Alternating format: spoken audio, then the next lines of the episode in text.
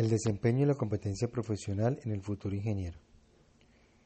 El siguiente guion se desarrolla dentro de la actividad de presaberes de la materia de Introducción a la Ingeniería en Telecomunicaciones de la Universidad Nacional y Abierta a Distancia UNAD y busca aportar y presentar al futuro ingeniero en su nuevo proceso de formación y en la carrera que se ha escogido con el fin de fortalecer desde un inicio los aspectos importantes del futuro ingeniero y presentar la importancia del buen desempeño y la competencia del profesional. Los dos términos propuestos en la actividad nos enfocan en la importancia del ingeniero en la sociedad.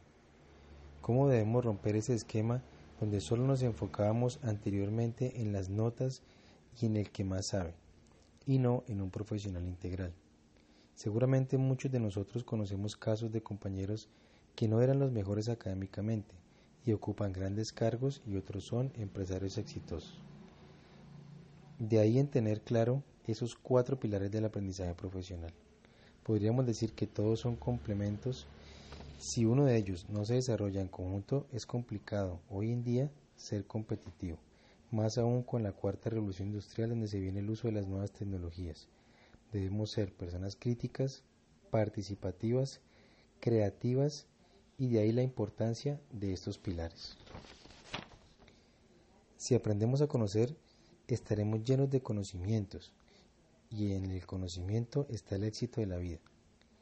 Si con ese conocimiento aprendemos a hacer las cosas bien, aplicado de una manera correcta y sumando a la comprensión de la importancia de aprender a convivir con nuestro entorno, incluyendo las personas, naturaleza, el mundo en general y a no hacerle daño a nuestro entorno, a no ser un profesional tóxico que se queja, sino que es líder, sabe trabajar en equipo para lograr las metas y aprendemos a hacer cómo nos comportamos, cómo respondemos ante un pensamiento o una acción y somos personas que sumamos y multiplicamos. O somos de esas personas que restamos y dividimos. Un buen desempeño de nosotros como ingenieros es la base de nuestro futuro. Si comprendemos su importancia, no estaremos perdiendo el tiempo, y si somos competentes y competitivos, estaremos con las herramientas para alcanzar cualquier objetivo. Si queremos ocupar un cargo alto en una compañía, debemos tener claro que hoy en día las empresas buscan personal que en su casi 60% sean críticos, que trabajen en equipo y logren las metas. No quieren un personal que sea el más inteligente y que sea apático, que no trabaje en equipo y que no aporte nada a la compañía.